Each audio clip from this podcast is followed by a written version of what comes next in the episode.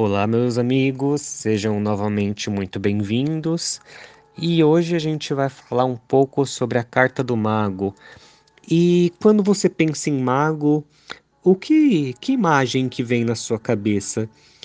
E o tarô ele nos convida a lembrar que o mago é aquela pessoa que tem ali todas as ferramentas na mão e a partir da junção desses elementos, dessas ferramentas, ele consegue criar algo novo.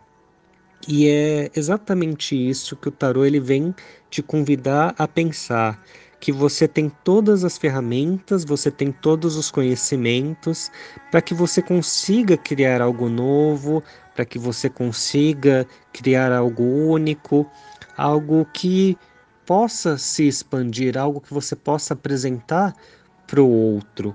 E a partir da carta do tolo, que foi a, a nossa primeira carta apresentada, o tolo ele mostra aí alguém com muita vontade, porém a carta do mago ela vem mostrar aquele nosso momento onde nós colocamos a mão na massa, né? Onde nós juntamos tudo que temos para produção de algo que ainda não existia.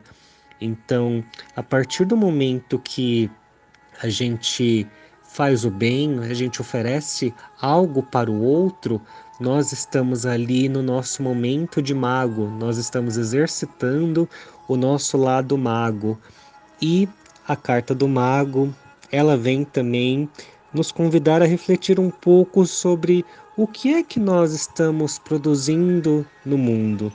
Será que o que estamos produzindo é algo que vai apenas nos favorecer, algo que vai apenas nos deixar feliz, ou aquilo que nós estamos produzindo, nós estamos produzindo para o outro, para, para a felicidade do outro, aquilo que nós estamos produzindo é, muitas vezes nós estamos produzindo pequenas sementes, né, que vão aí serem plantadas e vão criar frutos e, e mais frutos, né?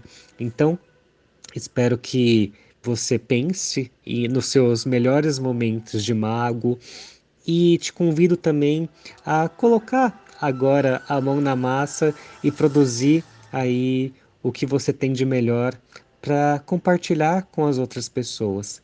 Então, espero que você tenha gostado da nossa primeira carta, né? na verdade, a carta número 1, um, e até o nosso próximo áudio.